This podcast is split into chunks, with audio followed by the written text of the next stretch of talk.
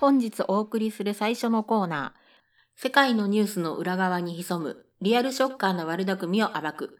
中二病は世界を救う。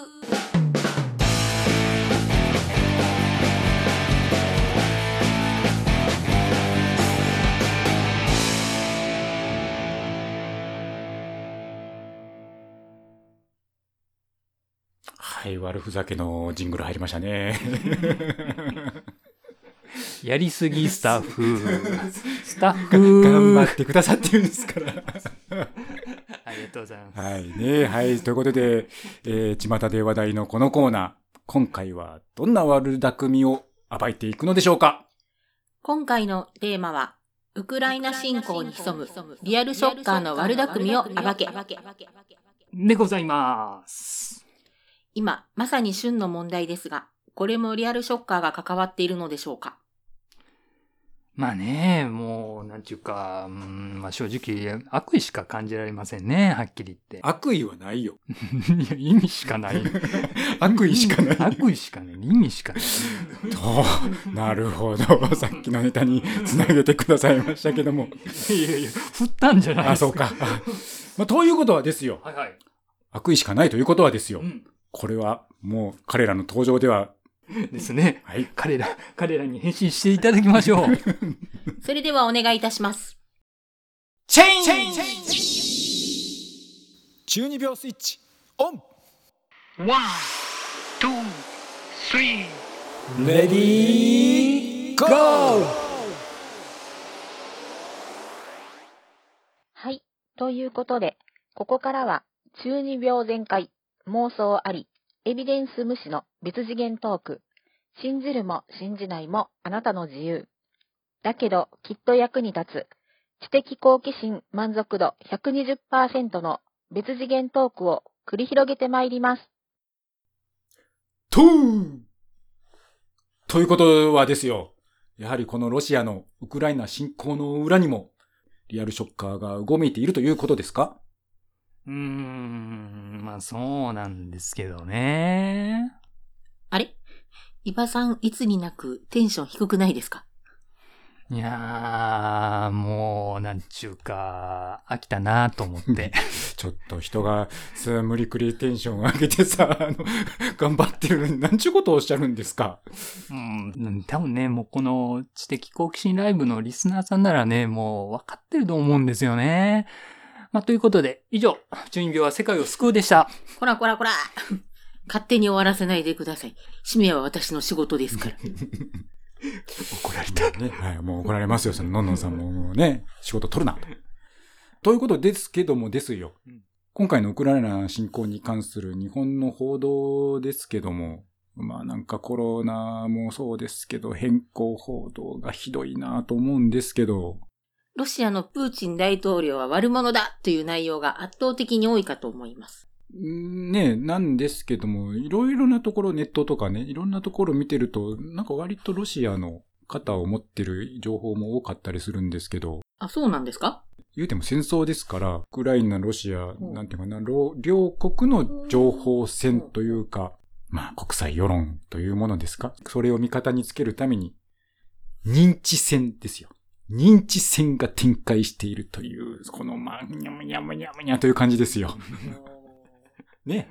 まあ、まさにそこなんですけど、まあ、そこにちょっと、こう、なんですかね、リアルショッカーの悪巧みを感じるんですよね。悪意しかないえーどういうことですか？悪意しかないよね。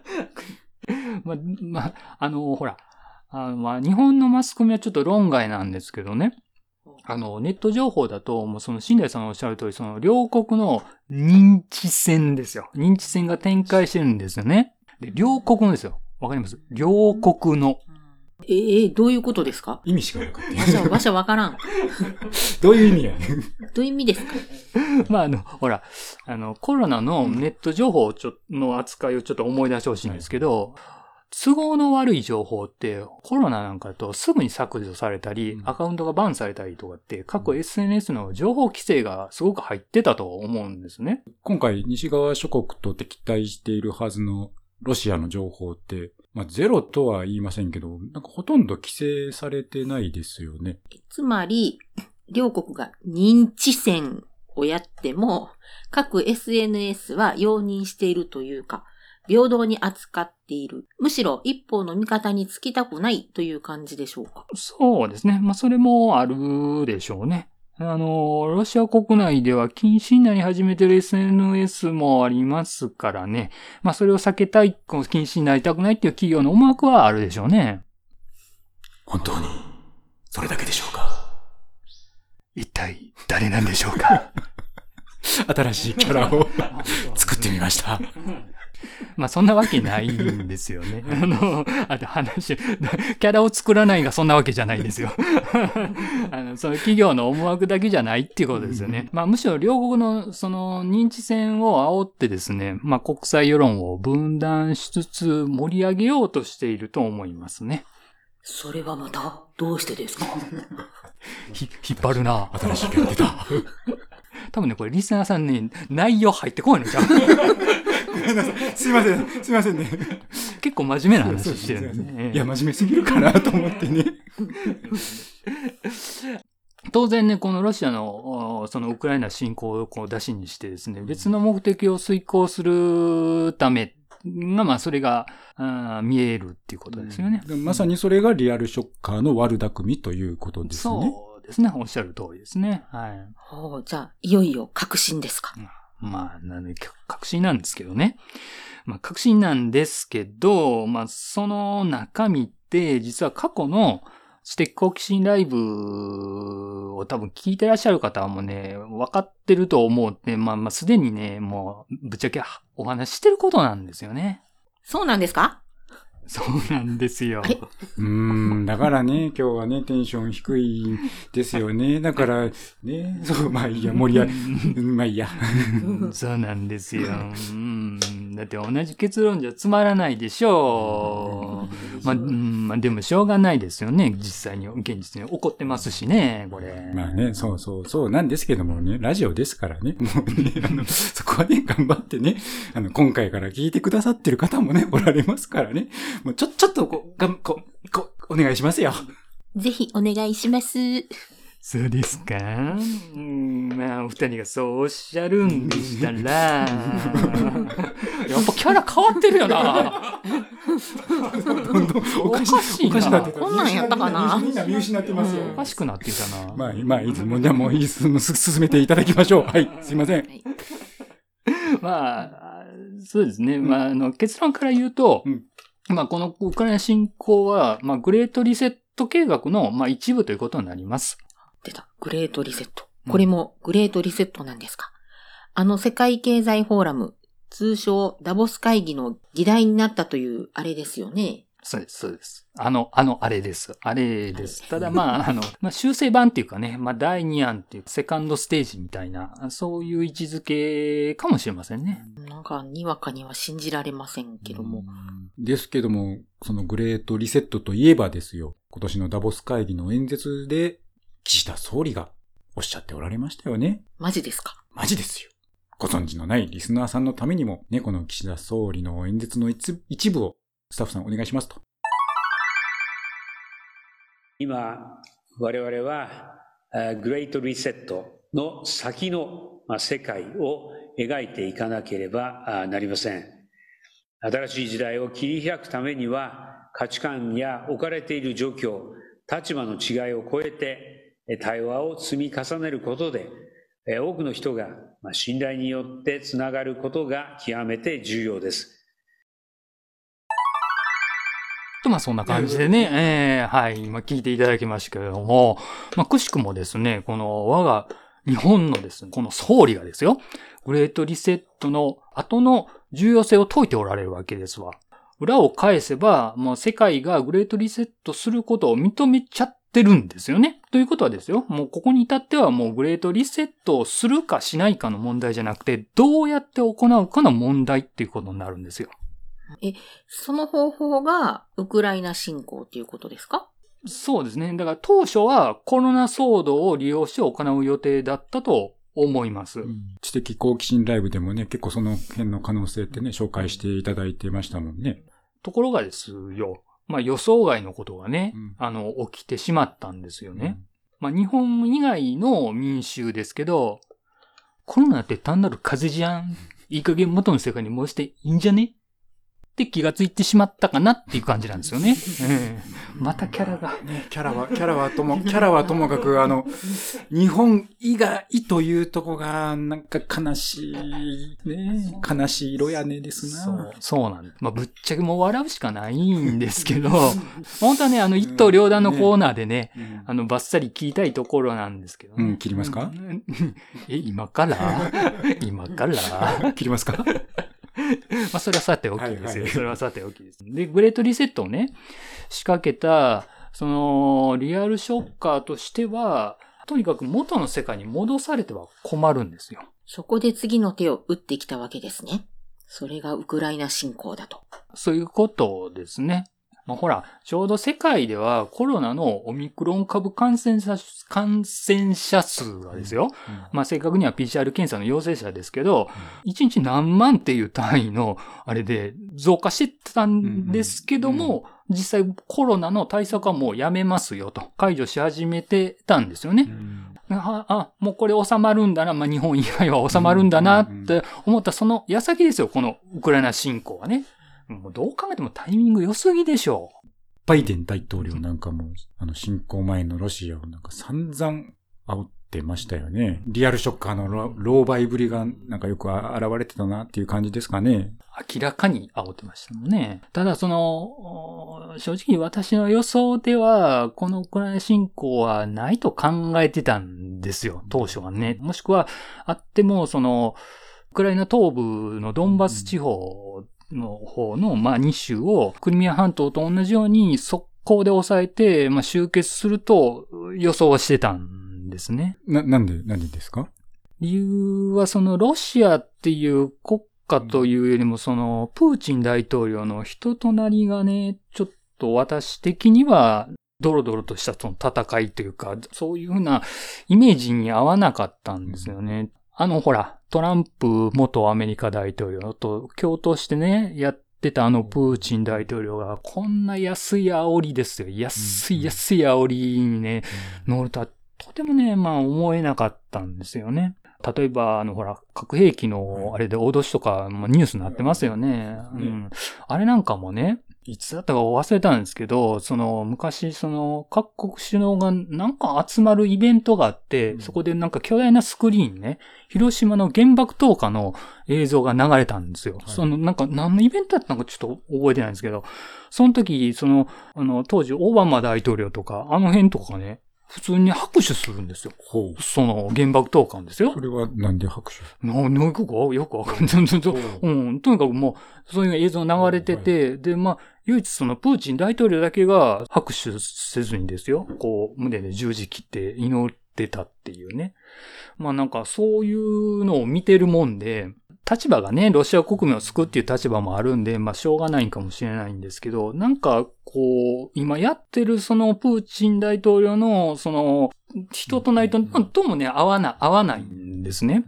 でも、まあ、去年の2021年のダボス会議でも、割とね、あの、西側諸国の批判をしてたんでね、なんかグレートリセットに手貸すかなーって、ちょっと考えにくかったんですよね。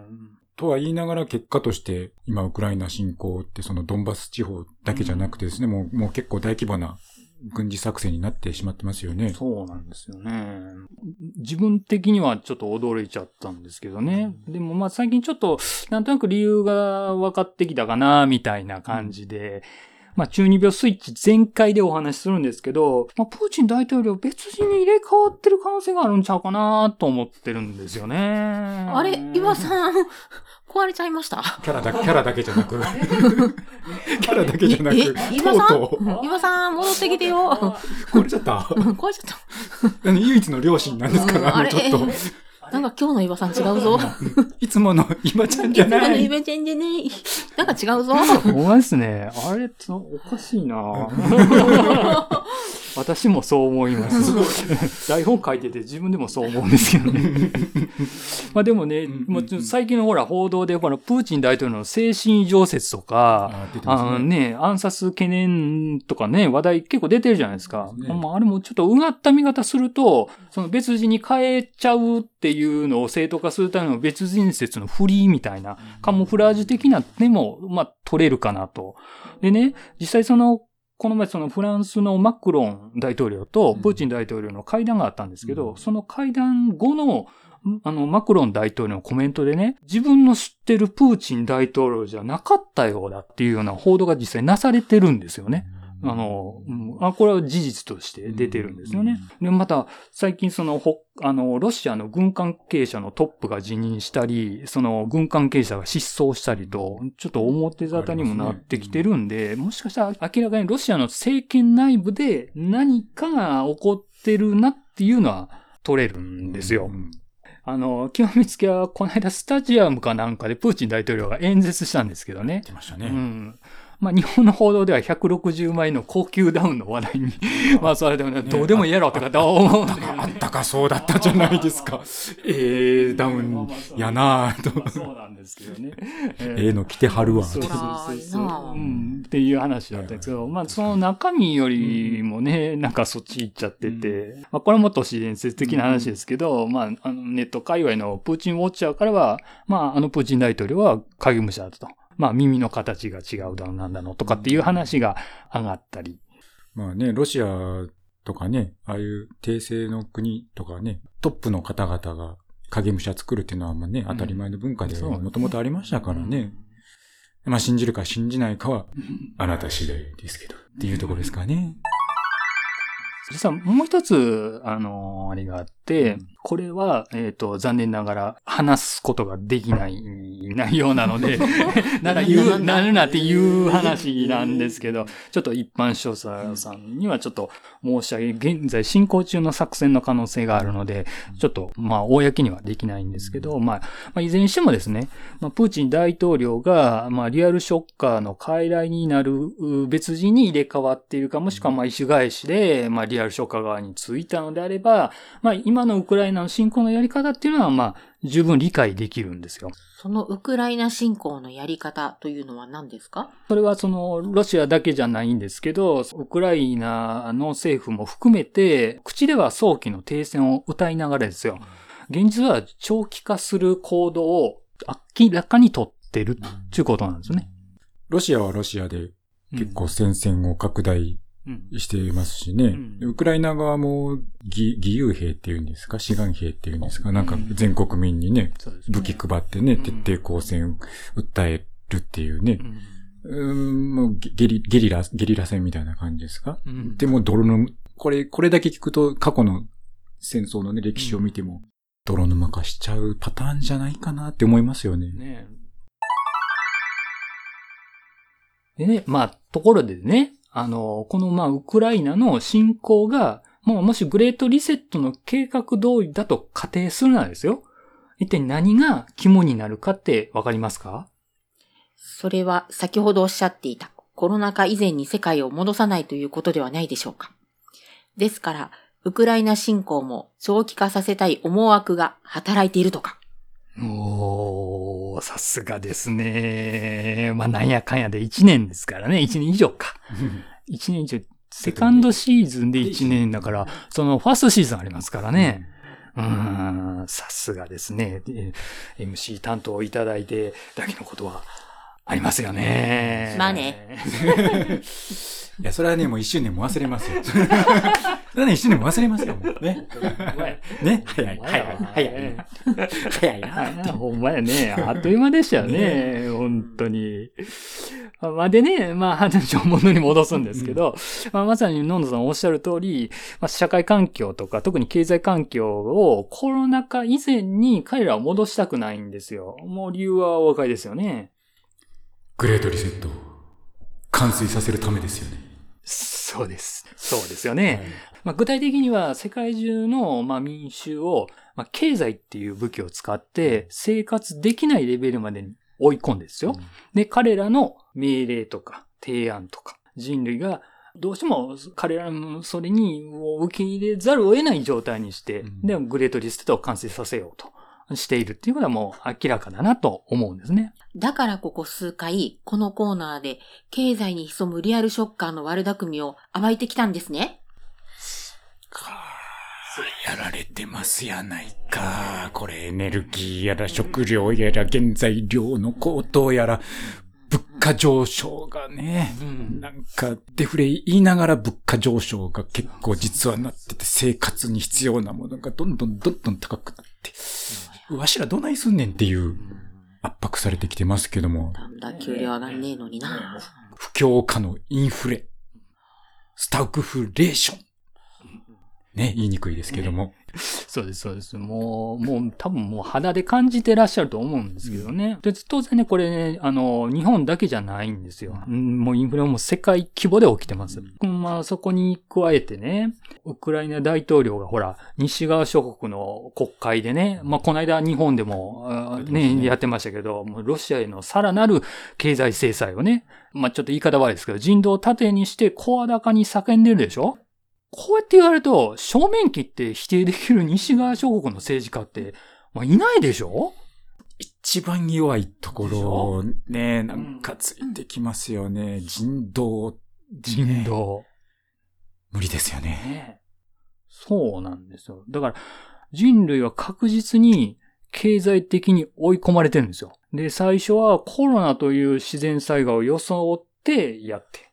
で、今は、あの、ウクライナ侵攻を、あの、出しにして人道を装って、これをやってるっていうわけですよ。経済的な追い込みをかけてるっていうことね。だからこれ、悪、悪巧みをね、見破っても、結構ね、これに上がるのはね、結構至難の技と言わざるを得ないかなと思うんですよね。でもね、経済、済制裁で苦しむことになるのは、うん彼らも同じじゃないんですか？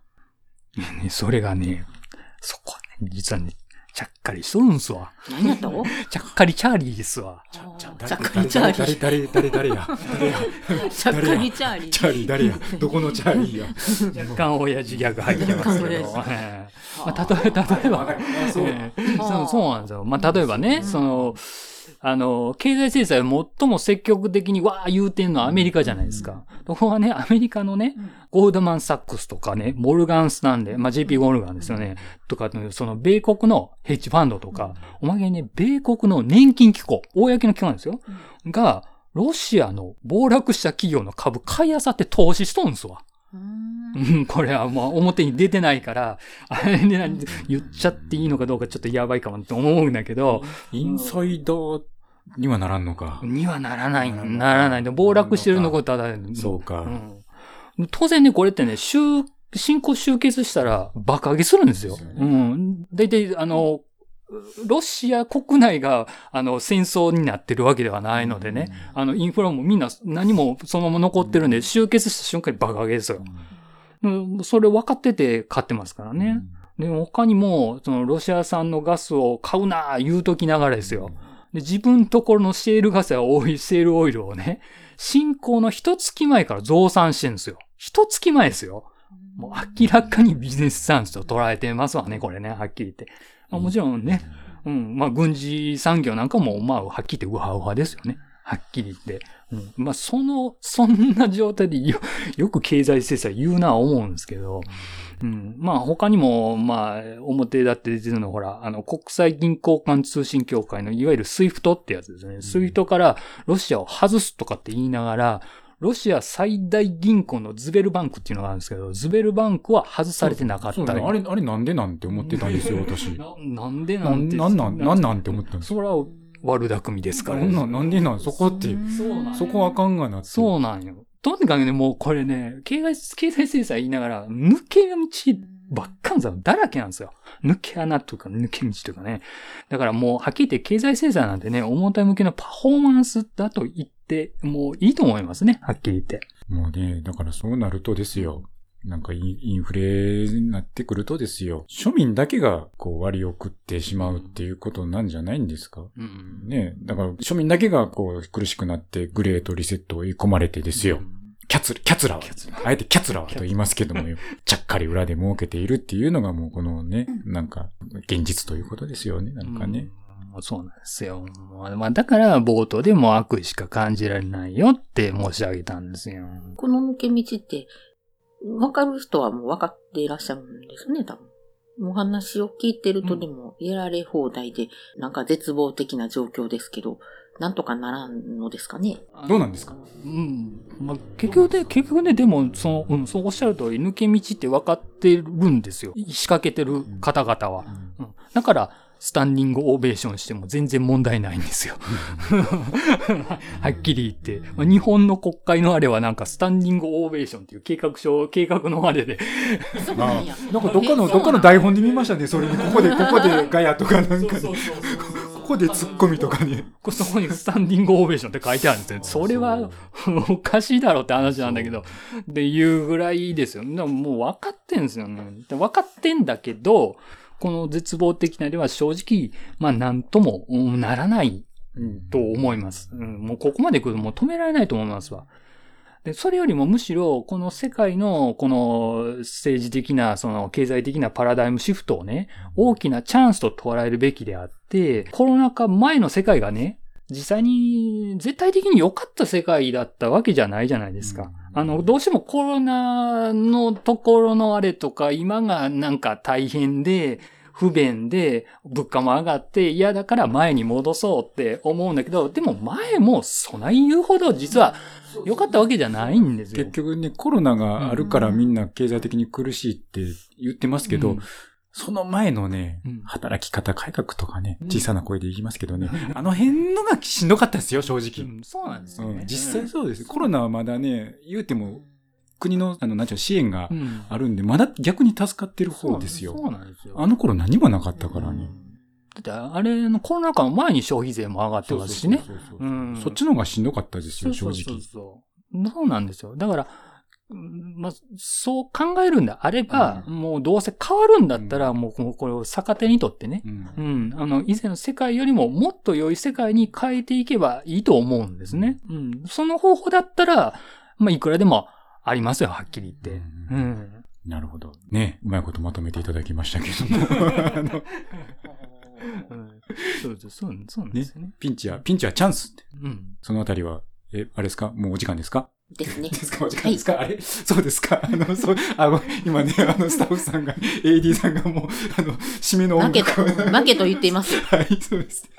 もっともっとね、聞きたいんですけどもね。はい、お時間ということで。はい、次回、次回、次回かな。はい、お楽しみということで。以上、中二病は世界を救う。でした。